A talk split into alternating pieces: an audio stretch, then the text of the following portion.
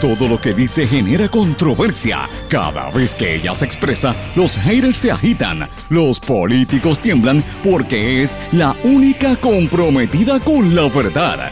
Periodista, bloguera, relacionista licenciada, analista de la noticia, escritora y le dicen la provocadora en las redes sociales. Y ahora comienza en blanco y negro con Sandra Rodríguez Coto.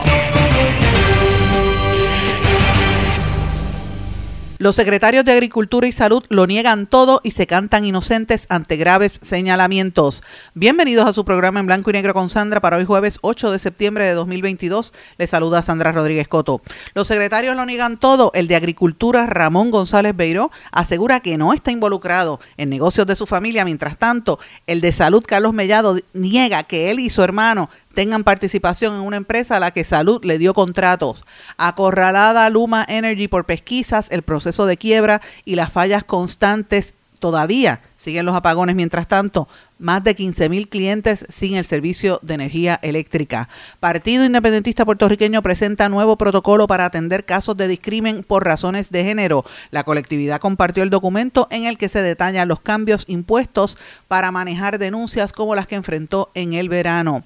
Ricky Martin demanda a su sobrino por extorsión. El astro boricua radicó la demanda contra Denis Yadiel Sánchez Martín ante el Tribunal de Primera Instancia en San Juan. Gobierno defiende la ley 52 y la contribución a las foráneas. Mientras tanto, la Junta de Control Fiscal sigue insistiendo en que esto va a traer problemas. Sentencian al ex representante Nelson del Valle a la cárcel y este caso es importante recordarlo porque vienen otros casos en camino. Gremios periodísticos critican enmienda en proyecto que evitaría la divulgación de sus fuentes. Lenguaje añadido a proyecto aprobado por el Senado solo protegería a los periodistas a los que el Departamento de Estado decida expedirles un carnet de prensa. Los rusos critican a los estadounidenses por el trato a los migrantes latinoamericanos y los presos en Guantánamo, mientras que Estados Unidos acusa a Rusia de crear campos de filtración para los ucranianos. Elon Musk pidió posponer la compra de Twitter, asegurando que no tendrá sentido si nos estamos dirigiendo hacia la tercera guerra mundial.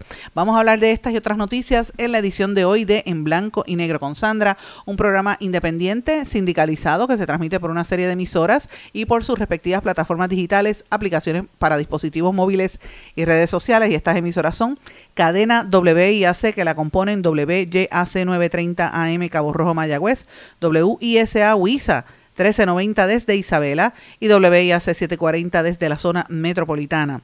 Nos sintonizan también por WLRP 1460 AM Radio Raíces, La Voz del Pepino en San Sebastián y también por X61 que es el 610 AM y el 94.3 FM, Patillas, Guayama y toda la zona del este y sureste del país. Vamos de lleno con los temas para el día de hoy. En blanco y negro con Sandra Rodríguez Coto. Muy buenas tardes y bienvenidos a esta edición de En Blanco y Negro con Sandra. Bienvenidos a todos los que nos sintonizan de costa a costa en Puerto Rico y también los que nos sintonizan de manera diferida a través del podcast. Gracias por el apoyo. Hoy eh, vengo con un programa con diversidad de temas variados, ¿verdad? En temas noticiosos. Y tengo que decirles que ustedes pensarán como que ha bajado un poco la diapasón a nivel noticioso en Puerto Rico y ciertamente como que estamos otra vez cayendo en la rutina noticiosa, pero la realidad es que esto pasa cada vez que viene algo grande y en, camino se anticipan varios casos judiciales que vienen en camino importante, así que hay que estar atentos a lo que se está cuajando tras bastidores. Tengo que decir también que hay movidas, se está cuajando tras bastidores algo referente al Super PAC de Joe Fuentes, del amigo del por el cual él se, se, ¿verdad? se halló culpable, el amigo del gobernador, y va a haber noticias en cuanto a eso en, en los próximos días. Así que hay que estar atento porque hay muchas cosas sucediendo en camino. Pero bueno, quiero comenzar el programa porque eh, hay un tema que a mí me llama la atención y, en, el, en vorágine de asuntos, ¿verdad?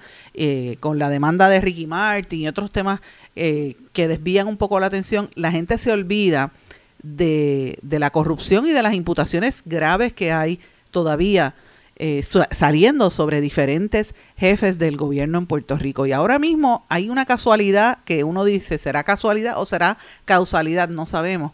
La realidad es que hay dos jefes de agencia constitucionales en, bajo fuego, ¿verdad? Porque están siendo imputados de tener nexos bastante complejos y bastante contradictorios en sus operaciones. Uno es el secretario de Agricultura y otro es el secretario de Salud. Vamos a empezar por el de Agricultura, porque eh, por lo general esto es un tema que a, la gente en Puerto Rico no, le, no, lo destacan como si fuese un tema principal y, debería serlo. La agricultura por muchos años fue el principal eh, sector económico del país y todavía a pesar de, de que eh, ese, ese espacio lo ocupa ahora tanto la manufactura en un lugar, por otro lado por los comercios, la agricultura siempre sigue siendo importante, ¿verdad? Eh, y, a mí me llama la atención que ah, levantan una sospecha sobre las relaciones que tiene el secretario de salud en el negocio AgroPower, donde venden equipos para agricultores que pueden adquirirse con los dineros, las subvenciones que, está regresan, que regresan ¿verdad? hacia Puerto Rico por parte del programa federal Renacer Agrícola, así que el, nombre que le pusieron aquí en Puerto Rico, que es el nombre en inglés es Regrow. Y entonces Ramón González Beiro está negando que él tenga participación en ese negocio y dice, ya lo he aclarado, antes de juramentar como secretario, creé un fideicomiso ciego y no participo en los negocios de mi familia, atagar a mi legado y tratar de distorsionar la realidad promueve una interpretación completamente falsa y dañina. Soy la cuarta generación de agricultor y mis hijos siguieron mis pasos. A pesar de que pude permanecer en el sector privado, acepté la encomienda que me brindó el gobernador y tengo el privilegio de servir al sector al que tanto ha dado a mi familia. Esto es interesante porque él está planteando que antes de juramentar en el año 2020, él creó un fideicomiso ciego para transferirle las acciones de, ¿verdad? de una compañía que él, que él sostenía, que era la compañía eh, familiar con la que supuestamente pues él tenía eh, negocio. Él dice que eh, que él no tiene ningún tipo de relación con esta entidad eh, y, que pues se lo pasó a su familia. Y se refiere específicamente a las acciones de las empresas AgroPower y AG Agro Incorporado, que son de su propiedad y de su esposa Mariliana Benazar Torres, que es farmacéutica, mientras que Agriart LLC tiene, en esa él tiene un 18% de participación. Los dos hijos del secretario de Agricultura, Ramón González Benazar y Manuel González Benazar, también están en esa compañía AgroPower y son presidente y secretario tesorero respectivamente. Los equipos de AgroPower se exhiben y promueven en los eventos del Departamento de Agricultura. Sin embargo, a pesar de que el titular de la agencia ha mencionado que no está influenciando para que compren esos equipos, los agricultores han expresado su malestar por percibir que esto es competencia desleal. Esto que yo les estoy planteando a ustedes es una denuncia que sale en el Centro de Periodismo Investigativo que lleva un tiempo, ¿verdad?, investigando esto. Eh, y, a mí me llama la atención que esto surge ahora, ¿verdad? Porque ahí eh, esto va a la par con unas acusaciones o unos señalamientos que se habían hecho hace unos tiempos, hace un, ¿verdad? Hace unos meses por el compañero Miguel Díaz Román, que lleva consistentemente publicando cómo el secretario de Agricultura tiene unos vínculos bien serios y aquí nadie dice nada. Y nosotros estamos en récord denunciándolo aquí y me refiero a las investigaciones de Miguel Díaz Román con evidencia, señores, porque los documentos están ahí y con fotografía. Y uno de los, de los temas que estamos levantando y que a mí me, levanta bastante sospecha es cómo es posible que en el, en el gobierno de Puerto Rico mantengan contratos con narcotraficantes.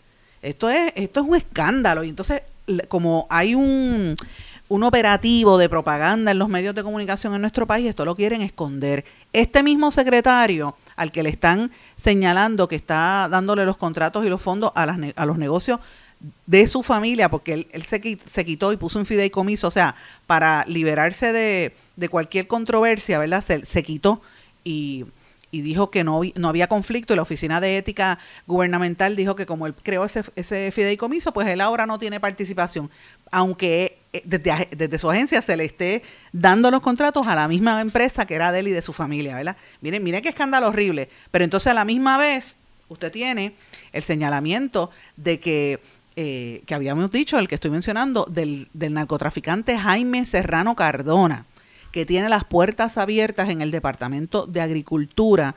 Y esto lo venimos denunciando hace muchos meses.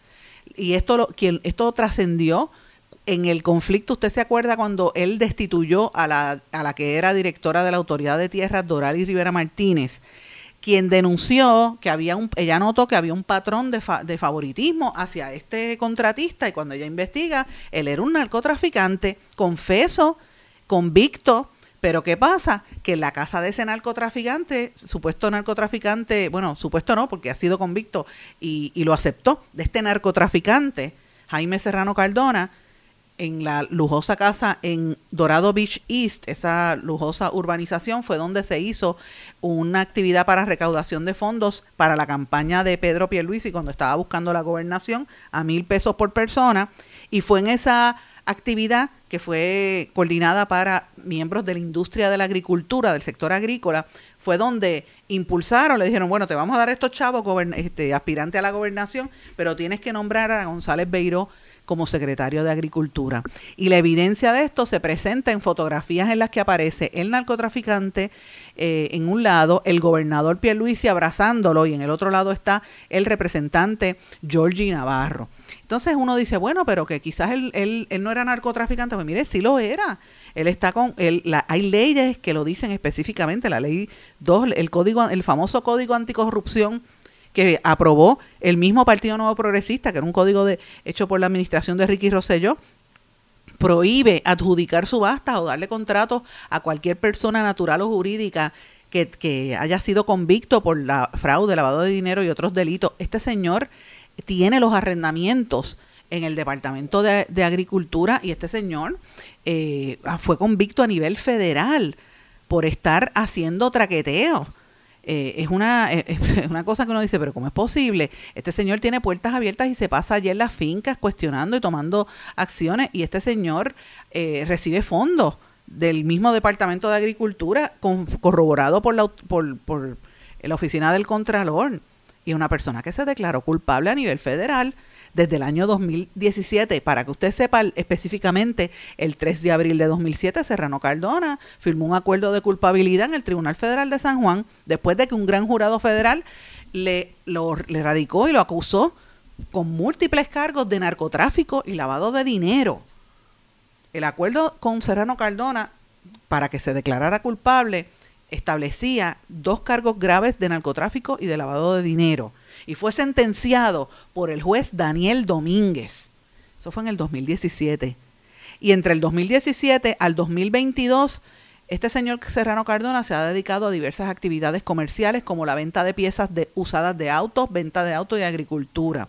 La empresa Rosimar Dairy Incorporado, que preside Serrano, alquiló en agosto de 2019 la finca Jaime Juan de la Autoridad de Tierras, ubicada en el barrio Sabana de Arecibo, con el fin de sembrar y cosechar heno de calidad para venderlo como alimento de ganado. En los pasados años, el narcotraficante y exsecretario de Agricultura, porque también me gusta mencionarlo por nombre y apellido, Fernando Toledo, quien también es un convicto federal, participó en una empresa dedicada a la importación de ganado de reemplazo para la reventa en Puerto Rico. Y Rivera Martínez, que fue la persona que dirigió el comité de transición de González Beiró cuando lo asignaron como secretario de Agricultura, y otros tres directivos de la Autoridad de Tierra fueron removidos de las posiciones de confianza de la Autoridad de Tierra de manera fulminante el 17 de febrero por la Junta de Gobierno en medio del escándalo por el, por el uso de los fondos de mejoras municipales que es administrado por la Autoridad de Tierra. ¿Ustedes recuerdan ese escándalo? Que estaban utilizando los fondos para, para ciertas cosas y cuando ella lo denuncia, la sacan. Entonces ella decide levantar las manos y decir, ah, bueno, me sacan a mí, pero dejaron a los narcotraficantes. Entonces yo pregunto, ¿por qué este tema, que es un escándalo en cualquier lugar, no levanta las sospechas de la gente? Entonces ahora viene el Centro de Periodismo Investigativo como si eso fuera poco, a denunciar lo que están diciendo los agricultores hace tiempo, que a los, los, los, fondos que vienen para ayudar a los agricultores para comprar maquinaria, que es la misma maquinaria roja que usted ve en todas las, en todas las fincas, y lo dijimos aquí hace unos meses cuando se presentó la película, el documental Será las dueñas de las tierras, se veían esas mismas maquinarias. Mire, esa maquinaria, sencillo, son las maquinarias que, que que le, pertenecen al mismo negocio del secretario. Entonces uno dice, pero venga, ¿en qué país nosotros estamos viviendo? Quiero entrar en ese detalle porque es que es preciso para que usted vea cómo opera este gobierno. Entonces esto no es noticia de titular, esto no lo quieren mencionar como si no fuera un escándalo de grandes proporciones. Mire, esto es serio. El otro asunto que hay es que, y este es un tema eh, eh, que también se relaciona porque ya le mencioné lo del secretario de de Agricultura. Vamos a pasar ahora a lo que está pasando con el secretario de Salud. Y esto es un escándalo que ha estado ocurriendo eh, y un tema que ha estado ocurriendo en la, en la palestra hace varios días. Eh, y lo saca ayer la compañera Carmen Enida Acevedo en Bonita Radio, pero tengo que decir que, que, esto de Carlos Mellado lleva corriendo hace varios días, esto no es de ahora. De hecho, yo lo, lo habíamos escuchado hace varias semanas y yo opté por no publicarlo puesto que la información no era, a mi juicio, veraz. Yo corroboré que no era veraz, supuestamente, ¿verdad? Eh, y, pero ellos indican que hay una serie de conflictos éticos porque el secretario de salud está teniendo contratos a través de, eh, ¿verdad? el Departamento de Salud le concedió unos contratos a Vieques Air, Vieques Airlink, que es la empresa que transporta a los pacientes de Vieques. ¿verdad? Cuando hay algún tipo de emergencia, los montan en esos aviones y es el transporte aéreo. Son como ambulancias aéreas eh, y ellos pues obviamente eh, es, necesario porque usted sabe el problema que hay de las lanchas en Vieques, pero usted sabe que cuando montan un paciente en un avión eso cuesta bastante dinero y, y genera ingresos. Los residentes de Vieques y también de Culebra, pero particularmente de Vieques, dicen que el servicio de Vieques Airlink ha sido bueno ¿Cuál es el problema que hay detrás de todo esto? Que trasciende, según esta información que ha estado, eh, ¿verdad? Que, divulga la compañera, que el departamento de, que el secretario de salud tiene acciones en esa compañía de Vieques Airlink, él y su hermano. Esta información, como le dije, ya había trascendido hace varios días y lo habíamos escuchado, pero lo que nosotros habíamos recibido, ¿verdad? La información que en blanco y negro con Sandra había corroborado hace varias semanas, es que esto era falso que esta información no era correcta porque el doctor Carlos Mellado y su hermano ya habían vendido la participación hace muchos años. Ellos sí tuvieron participación en Vieques Airlink, pero la habían vendido hace años. Y entonces este, vuelve a salir esto porque hay unos conflictos mm, evidentemente ahí, como tú te vas a dar contrato a una empresa donde supuestamente tú estás, ¿verdad? Y mm, el, el secretario lo negó ayer en las redes sociales. De hecho, también yo le hice la pregunta y me lo contestó por correo eh, de mensaje de texto, porque él ayer estaba en una vista pública eh, y él dice que, que eso es falso y, y voy a citar lo que me envió a mí, me dice, es falso. En noviembre del 2014 mi hermano y yo dejamos de ser parte de Vieques Airlink. Eh, y entonces él lo mismo lo dice, dice el departamento de, lo, lo, publicó en Twitter, dice el departamento de salud mantiene un contrato con Vieques Airlink para servicios de transporte aéreo para los pacientes que viven en Vieques y Culebra desde hace más de una década, mucho antes de que yo fuera secretario de salud. Ni este servidor ni ningún familiar mío tiene relación alguna con esta compañía. El que diga lo contrario miente y busca desinformar. Esto es lo que dijo el secretario de salud. Así que lo planteo porque fíjense cómo son dos secretarios de agencia que están negando informaciones. En el, en el caso de agricultura, él, niega tener participación a los que le da contrato y en el caso de salud, él niega tener participación en el, en el, en el negocio que también le dan contratos, que es el de Vieques Airlink. Él sí acepta que tuvo participación hace más de 10 años. Eh, que si esto viola la ley de ética, pues esto es algo que se va a tener que contestar, pero a mí me parece que eh, no sé, creo que aquí hay tanta controversia en Puerto Rico que, uno requeriría que hubiese mayor transparencia en los asuntos que pasan en el país. Y uno, pues esto a mí me llama la atención cuando uno ve lo que sucede en el por ejemplo en el departamento de salud, la crisis tan grave que hay de los servicios médicos en nuestro país, que haya este conflicto ético, si es, si es correcto, Lo, que, lo, que, lo que se está imputando, que el secretario lo niega y dice que no tiene participación, pero que se levante un, un, issue con este asunto cuando están ocurriendo tantos casos de gravedad serio, que es la falta de, de equipo, la falta de acceso y la falta de médicos. Y el verdadero problema que hay en salud es el control que tienen ciertas aseguradoras, y me gusta también precisar, no son todas, ciertas aseguradoras sobre el, el negocio de la salud en Puerto Rico. Así que esto es eh, eh, es grave y por eso pues quería comenzar el programa con estos dos temas principales que a mí me parece que hay que sentarse un poquito y reflexionar sobre el impacto que esto tiene. ¿Qué usted cree de ambos temas? Déjeme saber, me escribe a través de las redes sociales, Facebook, Twitter, Instagram o en LinkedIn y como siempre le digo, me puede escribir a través del correo electrónico en blanco y negro con sandra Pero este no es el único asunto, hay un asunto también que a mí me parece prioritario que tiene que ver con la controversia que tuvo el Partido Independentista puertorriqueño en las últimas semanas y meses, con el lío que tuvo en el mal manejo de los casos, eh, ¿verdad? las imputaciones que hubo de hostigamiento laboral y, acoso sexual, ¿verdad? o ambos, acoso sexual y laboral, que se le imputó a miembros de, un, de la colectividad en la zona oeste del país y la forma en que se manejó el asunto, que ustedes recordarán, se despachó con una conferencia de prensa, luego después se hizo otra rueda de, prensa a la que asistimos, que estuvo eh, Dalmau, donde hablaba de un comité que evaluó la situación, esto porque como que quedó en nada, pero eh, luego de, anunciar los resultados de esa investigación que realizó ante las denuncias oficiales, eh, porque el gobierno como saca esto, esto lo saca el Partido Nuevo Progresista, porque recuerde también que hay que descartar al PIB, esa es la idea que hay detrás de todo, como el Partido Independentista estaba teniendo un, y, todavía tiene, ¿verdad?, un, favor de la juventud, por eso fue que el PIB rompió esquemas en las últimas elecciones, casi un 15% de votos sacó Dalmau, eh, aproximadamente, sacó un poquito menos, pero entre, entre Dalmau y, Victoria Ciudadana eh, ya era casi la misma cantidad de lo que votó eh, por el gobernador actual, que Pierluisi salió por un 32% de los votos, no lo olvidemos. ¿Sabes? Si se logra esa, esa alianza todavía entre el Movimiento Victoria Ciudadana y el Partido Independentista, eh, esto es una fuerza política distinta que podría cambiar el juego político en nuestro país. Así que el Partido Nuevo Progresista no se puede dar el lujo de, que esto suceda y tenía que lanzar una campaña para destruir la reputación del Partido Independentista, específicamente atacar a Juan Dalmao, una figura que, mire, usted podrá caerle bien o caerle mal, pero es una figura que en, en, en hecho, en, efecto, nunca ha tenido un señalamiento, una, una, persona que es insobornable, y lo conozco hace muchísimos años, por lo menos esa es la, la, la proyección se va, un hombre serio.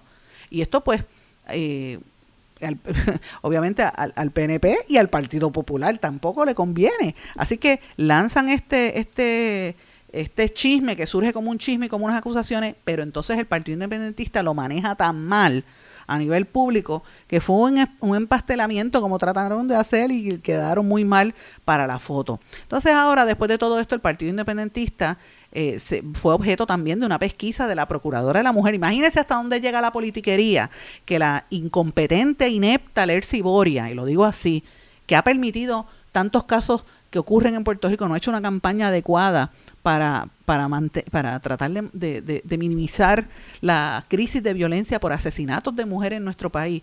Pierda tiempo ella y su agencia en, en unas imputaciones que hace políticas a nivel político eh, contra el PIB. Uno dice, bueno, pero mira cuáles son las prioridades de la oficina de la Procuradora de la Mujer. Pues bueno, ellos anunciaron que le iban a meter una multa al PIB. Ah, porque también el PIB es el partido que más dinero había recaudado. O sea, miren cómo hasta dónde llega la politiquería en nuestro país.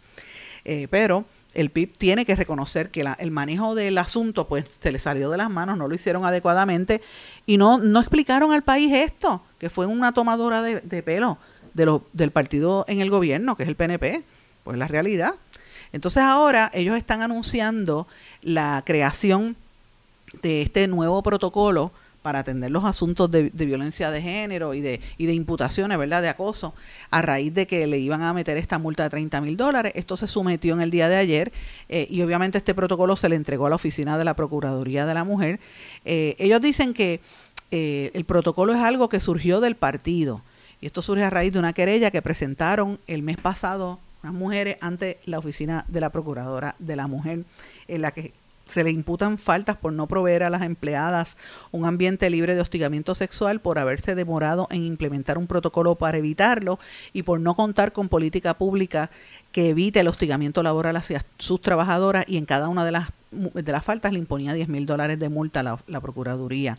Pero es importante destacar, que esto me gusta también ser justa en este, en este aspecto, que no eran empleadas del departamento, no eran empleadas del PIB, eran voluntarias, ¿verdad? Y eh, la forma en que el PIB se tardó en levantar el, ¿verdad? Y, aclarar esto en el récord público es lo que a mi juicio le perjudicó. Pero ahora están anunciando la creación de este protocolo. Vamos a ver si esto tiene algún efecto a nivel de percepción pública o si el pueblo está claro en que esto también es parte de la contienda política para tratar de minar la, la, la credibilidad que estaba eh, ganando el Partido Independentista. Así que yo creo que esto es solo el comienzo de lo que viene en las próximas semanas, porque ahora es que va a apretar el, el paso para las elecciones eh, que vienen. Usted sabe que, en efecto en Puerto Rico la politiquería es tan grande que la gente termina, el, que sea que esté en el poder, termina gobernando como quien dice dos años y medio, porque los primeros años y medio es eh, hablando de las loas, de lo, de, lo que son afianzándose en el poder y de momento ya empieza la campaña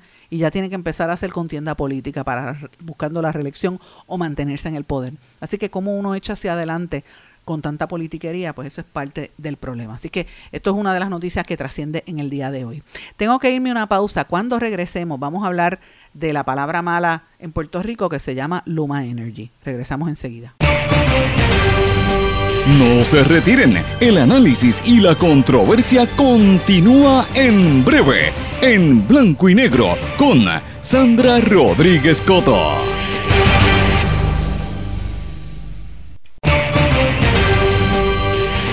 Y ya regresamos con el programa de la verdad, en blanco y negro, con Sandra Rodríguez Coto. Regresamos en blanco y negro con Sandra y le tengo que pedir excusas a todos los que me están escuchando porque tengo que decirles dos palabras malas, dos palabras oeces. Luma Energy. Esas son las dos palabras malas. Y usted sabe que ya llevo varios días diciendo esto porque es que ya la palabra Luma y, el, y la palabra Energy, cuando usted la junta, le provoca a uno un coraje y un malestar porque el problema es que es es tan obvio el mal servicio de esta empresa, Luma Energy, que ya uno escuchar el nombre es una mala palabra. Y lo estoy diciendo hace varios días porque ya es, ya es más que evidente. Entonces ahora, como la situación es tan grave de, de la precariedad de los problemas, ayer estuvieron más de 15 mil personas sin el servicio eléctrico y esas fallas continúan hasta el día de hoy. Entonces, ante todo esto, ¿verdad? Ha salido en las últimas 48 horas estos ataques a Fermín Contreras, el de la Alianza APP, ¿verdad? El, que dirige las APP, que admite el lunes que fue feriado, y lo dijimos aquí, que no tenía el personal para supervisar el contrato, no lo hizo, no hizo su trabajo. Pero es que la gente tiene que entender que este señor no está ahí para eso, él está ahí para, para facilitar que el gobierno pueda privatizar y ayudar a los privatizadores. Para eso es que lo nombraron, para este, acomodarse con los privatizadores esa es la realidad. Y recuerden que hasta el otro día Pierluisi era el abogado de defensa de Luma porque estaba todo el tiempo eh, utilizando el puesto de gobernador para defender a Luma hasta que se dio cuenta que la gente ya está harta o como dicen harta con J. Está mal dicho, pero así es, así es como se siente la gente con, coraje, porque el servicio eléctrico se le, se le, va constantemente. Pero ¿qué pasa? Que ahora Luma eh, se, se, canta el, el, el, ¿verdad? la víctima la víctima, como dicen los nenes hoy en día, víctima con, con S o con C, víctima. Ay, Dios mío. Pero la realidad es que eh, ellos, usted escucha esa palabra y usted dice, ay Dios mío, Lumo otra vez, no le da coraje tan, tan fuerte. El gobernador hizo unas expresiones ayer diciendo que no se dejarán, ¿verdad? Este, engatusar por el tema, que no, que no, no perdieran el tiempo con el tema de Fermín Fontanes y que hablaran de, de, de mejorar el servicio. Luma entonces se canta que por los pasados 13 meses eh, ellos tienen una bitácora de sucesos y de incidentes donde están hablando del posible colapso del sistema eléctrico y que se sienten acorralados, ¿verdad? Por las pesquisas del gobierno, por el proceso de quiebra y por las fallas constantes del país. Y la bitácora de Luma plantea que durante estos meses, por cada falla que se registró en la red de transmisión y distribución, el sistema de generación en manos de energía eléctrica experimentó al menos seis incidentes. O sea, en otras palabras, ellos dicen, yo no soy el culpable, el culpable es energía eléctrica. Por cada vez que se va la luz, seis veces ellos. Entonces, eh, eh, obviamente ellos quieren pintar un cuadro que no es real eh, y, el, el, cuadro más lógico es recordarle a la gente que mientras usted no tiene servicio eléctrico o se le quema el transformador o, o le dañan los equipos, siguen aumentando el precio del sistema eléctrico y del servicio, que usted sabe que no era no fue una de las promesas, por el contrario, aquí se dijo que no se iban a, aumentar y ya van siete aumentos en lo que va de, este primer año de contrato oficialmente. Así que eh, obviamente ellos están culpando ahora a la distribución y esto es parte del proceso rápido que hay para tratar de agilizar la privatización de esos dos segmentos que faltan de la Autoridad de Energía Eléctrica, que es uno de los de los de las metas del gobernador y del mismo Fermín Fontanes, así que de eso es que se trata buscarse otra APP. Así que ellos hablan de que el Luma se trata de defender diciendo que su rol primario es, es la operación de la red eléctrica, pero si el que genera el servicio no sirve, pues hay que privatizarlo. Ese es el, ese es el lema que hay ahora, que no son ellos los culpables, que es energía eléctrica. Y usted que tiene el servicio, ¿usted qué piensa de eso? Usted que tiene que pagarle a Luma. Dígame si no es una mala palabra. Esto están jugando con el pueblo nuevamente. Ayer, como dije, más de 15 mil clientes estaban sin luz en zonas como eh, desde Mayagüez, Caguas, en San Juan, o sea, en todo Puerto Rico. Estuvo fuera Costa Sur y AES, ambas plantas, eh, porque estaban supuestamente reparando equipos. O sea, de, eso es que se trata, señores. No tenemos break. Este país está bastante frito y, esa, y no hay manera que se solucione esta situación energética. Pero bueno, hay otros temas también importantes. Ayer trascendió y hoy este, todo el mundo ha estado hablando de este tema de las grabaciones de la defensa de la ex gobernadora Wanda Vázquez. La Fiscalía Federal finalmente entregó los primeros paquetes en el descubrimiento de prueba en el caso contra la ex gobernadora Vázquez Garcet, el banquero venezolano Julio Herrera Bellutini y el ex agente federal Mark Rossini, que consisten principalmente en 24 grabaciones de audio. O sea que había alguien alambrado allí choteando a la ex gobernadora y en una moción en, eh, de estado de los procedimientos, el Ministerio Público notificó que tienen 16 gigabytes de grabaciones y anticiparon que próximamente sumarán más contenido al descubrimiento de prueba. Eh, y obviamente en dos semanas producirán las transcripciones de los testigos que no eran agentes de ley y orden recopiladas por el gran jurado. ¿Quiénes estaban ahí alambrados? Esa es la pregunta. Eh, y esto, a juicio del abogado federal Miguel Oppenheimer, la decisión de, de, la Fiscalía de divulgar las transcripciones de los testigos que comparecieron ante el gran jurado es inusual debido a que esta información se entrega poco antes de que comience la etapa de juicio. Y esto también tiene que ver con las alegaciones de que de la defensa que estaba diciendo que no le querían dar esta información. Así que me parece interesante esta controversia que hay. Ustedes recuerdan que el grupo de, de la exgobernadora estaba diciendo que el FBI tenía esas grabaciones eh, dilatadas, las tenían, no las querían soltar y, y, y estas incluyen, entre otras, a Blakeman y a Díaz, que se declararon culpables en ese caso, ustedes recuerden. O sea, que, que este caso de Wanda Vázquez tiene múltiples eh, aspectos que no han trascendido todavía y que van a seguir siendo bien controversiales eh, en los próximos meses. Así que este caso pica y se extiende. Tengo que decirles también que mientras este caso va a estar en, la discusión en las próximas semanas, no podemos olvidar que también hay una controversia con el caso de Joe Fuentes que se declaró culpable del super PAC del gobernador. Era un esquema parecido.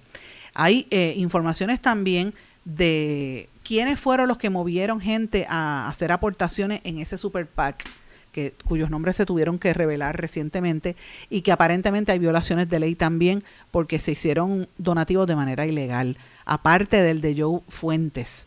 Eh, con manipulación de personas. ¿Quién estaba manipulando a las personas que donaron al Super PAC? Eso va a trascender en los, en los próximos días. Eh, no, no puedo divulgar todavía la información que, que me, está, me está llegando porque todavía falta parte del proceso, ¿verdad? Pero yo he hablado con varias de las personas que estuvieron en ese Super PAC de, de Pedro Pierluisi, en el Super PAC de Amigos por Puerto Rico. Eh, salvemos a Puerto Rico, perdón. Salvemos a Puerto Rico, el Super PAC de, de Pierluisi. He conversado con varios de ellos. Ustedes saben que en este programa revelamos unos audios de Ricky Castro hablando de cómo se manejaba, ¿verdad? Y cómo ellos hacían campañas para destruirle la vida, en aquel caso, a la candidata a San Juan por el Partido Popular y decidieron mover esos fondos para atacar a Wanda Vázquez. Lo dice el audio que nosotros compartimos aquí. Eh, y pero hay más de eso. La información que he estado recibiendo y que he conversado con algunas de estas personas, pues da a entender que hay manipulación de personas que no tenían la capacidad mental para donar dinero y aparecen donándole dinero al super PAC del gobernador. La pregunta es, ¿quién hizo eso? ¿Por qué lo hicieron y con qué derecho? Esa es la pregunta, señores. Esa es la pregunta y esto es bastante serio. Eh, ustedes recordarán el audio y, me gustaría compartirlo para, para que recuerden aquel audio que nosotros dijimos en aquel momento que fue bastante conflictivo. Esto fue lo que dijo en aquel momento el audio. Se va a llamar. Y vamos a empezar con 50 mil dólares. Y yo tengo una agencia de investigación privada también, que es una compañía de seguridad. Mandé a mi agencia a investigar toda la basura que pudiera haber encontrado de Rosana. Cuando le digo a mi abogado, hazme el paque, mi abogado me dice, mira, vas a perder el dinero. A mí me enseñó las encuestas, Rosana López estaba tercera. Olvídate de esto, pues entonces vamos a hacerlo como manda. Yo no quiero que manda sea gobernadora. Aquí están los 50 mil dólares. Y ofrecí los 50 mil dólares para que Wanda no saliera gobernadora. En ese momento me dicen, mira, ya no se necesita. Eh, pero aquí los tenemos. Eh, ahí los pusieron. Yo no tenía intención ninguna de ocultar mi nombre, yo los ofrecí, yo llamé. No, en ese momento, como yo había creado el PAC, a mí me dijo mi abogado, y tengo que decir, mi abogado se llama Andrés Guillamar, porque yo tengo seis abogados diferentes. Y él me dice, se va a crear un PAC. Entonces, yo le dije, aquí tengo los 50 mil dólares, me avisas cuando lo necesiten. Cuando lo necesitan, ahí están, y se lo La corporación se llama Castro Business Enterprises el tipo recibe el cheque Castro Business Enterprises y el DBA y hace la entrada como que fue el National Guard Exchange, cuando realmente la entidad jurídica es Castro Business Enterprises. ¿Ustedes se acuerdan de ese audio que nosotros lo sacamos aquí? Otra serie de audios hace varios meses que causó bastante revuelo. Eh, y este señor Ricky Castro tenía contratos con la Guardia Nacional y se los suspendieron y de hecho está ahora en un pleito por impugnando, ¿verdad? Pero ese es el, ese es el esquema, ¿verdad?, que se estaba dando durante esa primaria, no solo en el caso de Wanda Vázquez, que es el que está ahora mismo en esta controversia, sino en el del gobernador. Y, reitero que hay mucha más información que todavía no ha salido del caso de Pedro Pierluisi y de su super PAC. Y Pedro Pierluisi se lavó las manos y se fue para Santo Domingo con la novia allí a pasar el weekend para que la gente se olvide, pero este no podemos olvidar que también ese caso tiene unos ribetes muy serios a nivel político y, evidentemente eh, apenas comienza. Ese caso va a tener cola. Y como le dije, he estado conversando con algunos de los miembros de ese, de ese comité y han estado confirmando lo que les estoy planteando aquí, de que hay unas movidas y unas unos donativos que no se supone que se dieran de personas que no tenían la capacidad mental y aparecen donando dinero allí. ¿Quién fue que los movió? Y esa es la persona que está bajo, bajo fuego, esa persona que movió eso, eso, ese capital. Así que lo voy a dejar por ahí ahora porque hasta que no tenga el documento que me falta no voy a decir nombre y apellido, pero lo tengo, señores es parte de una investigación que hemos estado trabajando en estos días. Pero bueno, eh, me gusta por lo menos adelantarle algo a ustedes para que sepan por dónde es que estamos. Cuando usted ve que yo bajo la diapasón a nivel noticioso, es que estamos en este proceso investigativo. Pero bueno, vamos a cambiar el tema. En las horas de la tarde de ayer, después de nosotros haber salido al aire, trascendió, y me parece importante destacarlo aquí también, la sentencia que le hicieron a nivel federal al ex representante del PNP, Nelson del Valle Colón, sentenciado a 57 meses de cárcel. Eh, ustedes recordarán que él se declaró culpable en un esquema de, extorsión mediante el cual le sacó por lo menos eh, dinero a a, por lo menos eh, tres empleados a cambio de que le dieran un aumento de salario, pero le tenían que hacer un kickback. Usted sabe que eso es este ilegal, se supone que no lo haga. Y finalmente, pues lo sentenciaron. Estábamos esperando hace tiempo esta información. Esto trascendió en el día de ayer, en la tarde, después de nosotros salir al aire. Eh, en otras palabras, él va a estar por lo menos casi cinco años de cárcel. Este representante le piden algo de restitución de fondos. Pero fíjense cómo pasa en Puerto Rico. Cómo esta gente llega al poder, empieza a robar empieza a hacer este tipo de kickbacks y después rápido se ponen, como digo yo, la conexión eh, eh, boca boca axila o boca, eh, perdón, Biblia Biblia axila. Se meten la Biblia debajo del brazo y ya se creen que con eso Dios los va a perdonar después de haber cometido un error. Y entonces rápido se acuerdan de Dios. No se acordaron de Dios cuando estaban robando y haciendo los kickbacks. Se acuerdan cuando les tocó y en la sentencia él dijo, y voy a citar, me caí y sé que con la ayuda de Dios me levantaré. No será lo mismo de aquel orgulloso, honorable representante Nelson del Valle, ahora un convicto ex representante eh, por el resto de mi vida, dijo el ex legislador. Esa es parte de, la tragedia, que cuando tan pronto los agarran y cuando tienen que estar frente a un juez, después de, de, haber cometido los actos, entonces ahí se acuerdan de Dios y después se acuerdan de sus hijos y su familia pero en el momento en que robaron no lo hicieron. Esto, es la historia que se repite. Víctor Fajardo para acá todo el mundo y desde antes. Y, ya es asqueroso, señores. ¿hasta dónde tiene que llevar la, la, ¿verdad? esta vida, este estilo de vida. Eh, este señor del Valle tenía vicio de caballo y no se había arrepentido. ¿Se acuerdan que lo había dicho la fiscalía? Él fue arrestado en el año 2020, en agosto, y las autoridades federales alegaron y él aceptó mediante alegación de culpabilidad haber ideado un esquema mediante el cual recibía parte del salario de sus empleados como comisión por mantenerlos en el empleo. Él ingresaba 5.300 mensuales aparte de su salario y, y reflejaba 190.000 que tuvo que devolver. Él fue representante de 2004 a 2008 y después en el 2016 al 2020. Y ese mismo esquema es el que le imputan a eh, Tata Charboniel, María Milagro Charboniel, que ese caso viene, eh, creo que es para el próximo año, que se ha tardado un poco, pero, pero ese caso también viene. Así que mire, mire hasta dónde llegamos como país. esto es, una, es un asco para el pueblo de Puerto Rico, cómo dedicarle recursos a, a, a, a, a con estos casos cuando el interés debería estar en darle el servicio a la gente que tanto lo necesita. Y termino este segmento con una nota que también salió ayer en horas de la tarde, esto fue como a las 4 o a las 5 de la tarde, que salieron unas fotografías de un y un video de un caballo caminando por el recinto universitario Mayagüez que entró hasta un salón de clases como si fuera otro estudiante y uno dice, pero ¿qué es esto? Entonces uno ve esos videos y uno dice, ¿hasta dónde hemos llegado? Este país está bien fastidiado. Un, en, la parte de la extensión agrícola que tienen allí en, Mayagüez, pues llegó hasta el, hasta el recinto y se metió por los salones como si nada. Este, en Puerto Rico hay un problema serio de los caballos que están por todas partes. En Vieques, en Culebro, olvídate ni, ni, pensarlo. Pero usted váyase por los campos para que usted vea cómo... Y entonces los que tienen caballos corren en el mismo medio, no le importa a la gente. Es la realidad, el mismo medio de la carretera pero en este caso pues los tienen así como salvajes y los caballos entran en los lugares como pasó en la universidad. Pero eso es un también un reflejo del, deterioro que tiene el sistema de educación pública en nuestro país, de la falta de personal que no se dio cuenta para detener esto a tiempo. Eh, y uno ve esos visuales y uno dice, Dios mío, ¿hasta dónde ha llegado la Universidad de Puerto Rico? Bastante fuerte está esto. Voy a hacer una pausa. Cuando regresemos vamos a hablar de la nueva pelea de la Junta de Control Fiscal. Regresamos enseguida. No se retiren, el análisis y la controversia continúa en breve, en blanco y negro, con Sandra Rodríguez Coto. En mi pueblo se chinchorrea bien duro. Aquí me cubren mi plan médico y en tu pueblo también. En mi pueblo es donde tenemos las mejores vistas. Aquí cubre mi plan médico y en el tuyo también. En mi pueblo se goza de verdad. Aquí me cubre mi plan y en tu pueblo también. Plan de salud Menonita en todo Puerto Rico. El plan médico que te cubre con una extensa red de médicos, especialistas y laboratorios. Además, te cubre en el hospital de tu preferencia en cualquier lugar de Puerto Rico. Plan de salud Menonita.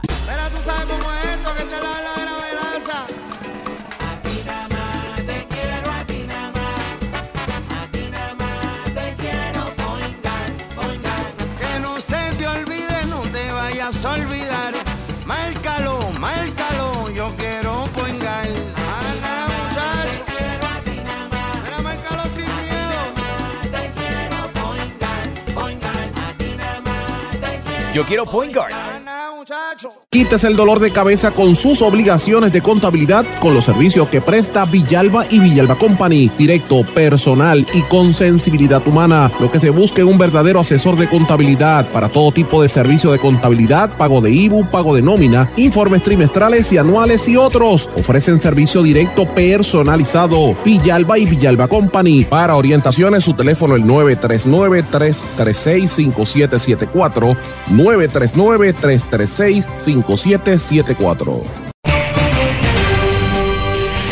Y ya regresamos con el programa de la verdad, en blanco y negro, con Sandra Rodríguez Coto. Regresamos en blanco y negro con Sandra. Bueno, hay una pelea ahora mismo entre el gobierno y la Junta de Control Fiscal. Después que la Junta de Control Fiscal amenazó al gobierno con recurrir al tribunal para que anule la ley 52 que de estabilización de las finanzas públicas, ahora el gobierno entiende que no es necesaria la controversia legal y advirtió que van a continuar con esta implementación. ¿A qué yo me refiero? A la ley 52 y la contribución a las empresas foráneas. La Autoridad de Asesoría Financiera y Fiscal, AFAF, dijo que la Junta Fiscal reconoció la gestión del gobierno para atender los señalamientos y que van a continuar con la implementación de esta ley. En, en una carta con fecha del pasado 6 de septiembre, el presidente de la Junta, David Skill, el que de verdad manda aquí, le dijo al gobernador Pierluisi que los costos y beneficios de la ley 52 son inciertos y solicitó al Ejecutivo crear reservas para mitigar los riesgos, los riesgos que podría causar la implementación de esta ley que le, le impone una tasa de impuestos de un 15% a nivel a las empresas de eh, internacionales que, tengan negocios en Puerto Rico. O sea, fíjense cómo opera el sistema del gobierno de los Estados Unidos sobre la colonia de Puerto Rico. Ellos, primero que no nos dejan tener intercambio comercial con ningún país.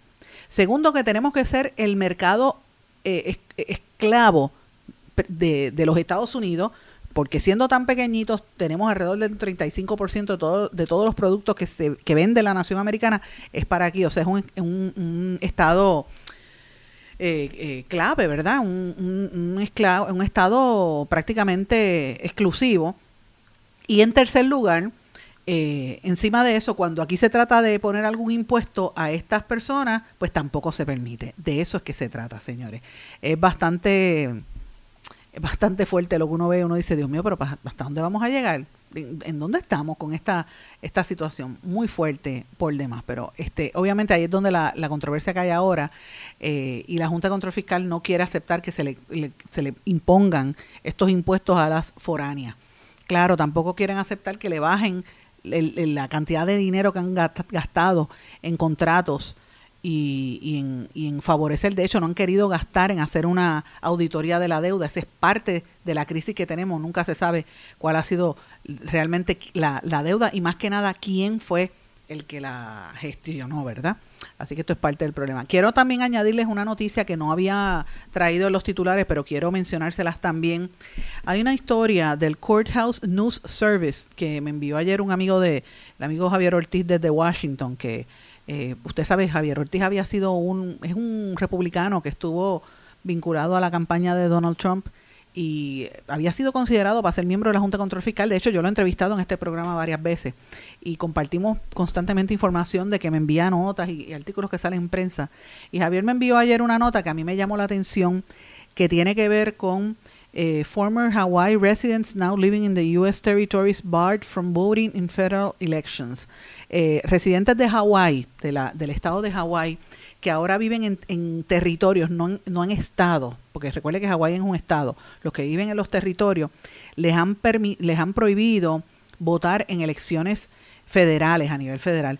Y hay una decisión que se tomó en Honolulu diciendo que si permiten a estos electores que viven en los territorios votar o hacer votos ausentes a, a nivel federal, eh, entonces le están dando unos, unos, unos poderes adicionales. Un juez en, en Hawái decidió que, eh, eh, antes, y perdonen que estoy traduciendo mientras estoy leyendo esto en inglés, eh, antes de vivir en Hawái no le da eh, el derecho a los ciudadanos americanos, no le da el derecho a presentar votos ausentes en, eh, estas, en elecciones estatales a nivel federal.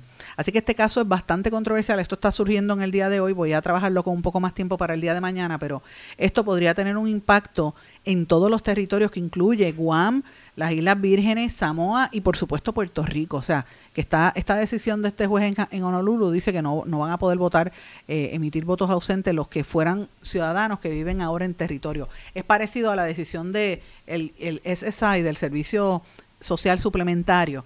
Pues esto también está surgiendo ahora a nivel del voto. Para excluir a los, a los que ¿verdad? Si usted es americano y votaba en el mainland, pues se va, viene para Puerto Rico, no le van a, no le van a contar esos votos eh, desde aquí. Así que esto es un, como, de, como le digo, es un, un, otro, otro derecho más que le quitan y esto es algo que nos acerca a esta separación entre Estados Unidos y Puerto Rico y sus territorios. Así que me parece que esto es un tema que va a traer bastante cola en los próximos días. Quería adelantarlo porque esto surgió eh, en las últimas horas y, voy a traerlo en más detalle cuando salga más información. Estamos esperando que salga más información al respecto. Quiero también mencionar una nota que me parece importante. Eh, tiene que ver con los gremios periodísticos que salen a hablar cuando les toca la fuente, ¿verdad? Pero cuando es persecución se quedan callados y eso yo no se lo voy a perdonar jamás al Overseas Press Club, lo digo públicamente, es la realidad. Pre, premio, eh, gremio que yo presidí por mucho tiempo y gremio que prácticamente eh, no, ha, no se ha atrevido a hablar de la campaña de persecución en mi contra, porque también son objeto de persecución y por miedo pues se quedaron callados y el periodista que tiene miedo no es periodista, es un cobarde y es la realidad. Pero bueno, ahora se levantan a hablar por el, en momentos en que el Tribunal Supremo de Puerto Rico está decidiendo y pondera si obliga o no a dos periodistas a revelar la identidad de sus fuentes que les envió un documento presuntamente confidencial del negociado de investigaciones especiales hay una enmienda, un proyecto de ley que podría presentar escollos a la hora de proteger a los ciudadanos que acuden a la prensa para denunciar el, los actos de corrupción pública. Y esto pues lo están diciendo los miembros de los gremios periodísticos y me, me refiero al proyecto del Senado 743 que se aprobó el pasado 15 de agosto, que busca garantizar la confidencialidad de las fuentes periodísticas con la adición de un privilegio en las reglas de evidencia para que el periodista o medio de comunicación no pueda ser compelido a revelar quién es su informante en ningún proceso judicial o administrativo. Obviamente, este proyecto de ley se basa en ese caso que hay pendiente, ¿verdad? De que, que eh, en el caso de Alex Delgado y cuando estaba en Guapa Televisión, ¿verdad? El problema que hay detrás de todo esto es que solamente aplicaría a aquellos periodistas que tengan el carnet de prensa que otorga el Estado. No todos los periodistas tienen el carnet. De hecho, mi, mi carnet está vencido, para que tenga una idea. Y usted no me va a negar a mí que yo soy periodista con más de 35 años de experiencia eh, trabajando en Puerto Rico y en, otras partes del mundo. Lo que pasa es que hay, gente que sencillamente no le gusta pasar por ese proceso o eh, es, tan, es tan tedioso el proceso de, de recibir las acreditaciones y de hecho eh, también hay controversia porque ¿quién te da e, esa acreditación? Hay, periodistas que sencillamente por un tiempo no querían darle a este, el carnet de prensa a periodistas independientes. Así que, eh, y, a, medios regionales tampoco. O sea que ha, habido una controversia ahí en torno a esto y eso es como un, caveat para pillar que hicieron, como que pillaron ahí el, el, deseo de, de ¿verdad? De, de que esta ley se aprobara yo soy de las periodistas que cree que mientras menos legislación haya para limitar la libertad de prensa o que toque el ejercicio del periodismo, mejor. Los legisladores siempre tienen esa, se ponen quisquillosos y buscan legislar para meterse en, toma de decisiones del trabajo periodístico. Y últimamente hay algunos periodistas que, que están favoreciendo que se legisle la cuestión de la fuente, la, la, cuestión de cuando aquí se creó la, se pretendía crear la agencia de información que yo me opuse, fui a yo fui a deponer en contra de ese proyecto, porque yo creo que la constitución es clara, libertad de prensa, y lo dice la constitución en la Carta de Derecho y también lo dice la constitución en los Estados Unidos, o sea, ¿para qué buscar más? Han habido decisiones en el Tribunal Supremo de los Estados Unidos por años. Eh, y el, el tratar de legislar como hacen en Puerto Rico es para tratar de limitar el derecho del periodista a ejercer su labor y meter la cuchara. Así que yo no, nunca he querido que lo, y no, y no favorezco que los políticos entren a legislar sobre el ejercicio de la prensa, porque se dan estas dinámicas que uno pierde tiempo en estas tonterías eh, y es parte de ese problema. Eso se va a ver en los tribunales y vamos a ver qué pasa aquí, porque lo que hay es tratar de evitar la controversia eh, en cuanto a, esta, esta cuestión del, de, de cuáles son o no son las fuentes del noticiosas del periodista. Así que esto va a traer cola. Señores, quiero cambiar brevemente a varios temas. Aquí eh, en Puerto Rico están destacando un titular que dice que han bajado los casos de viruela del mono, la viruela símica en Estados Unidos, pero eh, ahora mismo trasciende por la agencia francesa de noticias que el hemisferio americano se ha convertido en el nuevo epicentro del brote de la viruela del mono. Esto lo dio a conocer la Organización Panamericana de la Salud y ya hay 30.000 casos nuevos de la viruela del mono en este continente, en Estados Unidos específicamente, Brasil, Perú y Canadá, es donde más casos de viruela del mono hay. Así que eh, eh, yo les recomiendo que cuando usted vea estas noticias de que bajan los casos de viruela del mono, mire lo que dicen los gremios internacionales como la Organización Panamericana de la Salud, que desmiente este, este tema. Así que hay que cuidarse, sobre todo las personas que están más expuestas a esto, eh, tienen que cuidarse y vacunarse para tratar de combatir esta, esta enfermedad. Señores, y hay un refrán, yo no sé cómo es que un burro diciéndolo es un conejo, así que dice el, refrán. Los rusos y los americanos se están insultando mutuamente. Ahora el, representante ruso ante la Organización de las Naciones Unidas dijo que el trato de los americanos, de los estadounidenses, hacia los latinoamericanos inmigrantes y hacia, y hacia los presos en Guantánamo dista mucho, ¿verdad? Como ellos están filtrando a las personas, parece, parece eh, ¿verdad? Eh, un, campo de concentración real y los atacó. Y esto surge en respuesta a unas expresiones que hizo el gobierno de los Estados Unidos, portavoz del gobierno de los Estados Unidos en la ONU, diciendo que lo que hacen los rusos para filtrar qué personas pueden entrar a su nación, eh, sobre todo en- ante la controversia que hay, la, la guerra que tienen con Ucrania, que es, eh, eh, ¿verdad? Crearon en, efecto unos campos de filtración, que era lo que había antes de que se hicieran los campos de concentración por los nazis. Así que mire cómo se están peleando entre sí. Le dice, tú me estás señal- señalando lo de Ucrania, americano. Pues mira, tú tienes lo mismo con la frontera con México.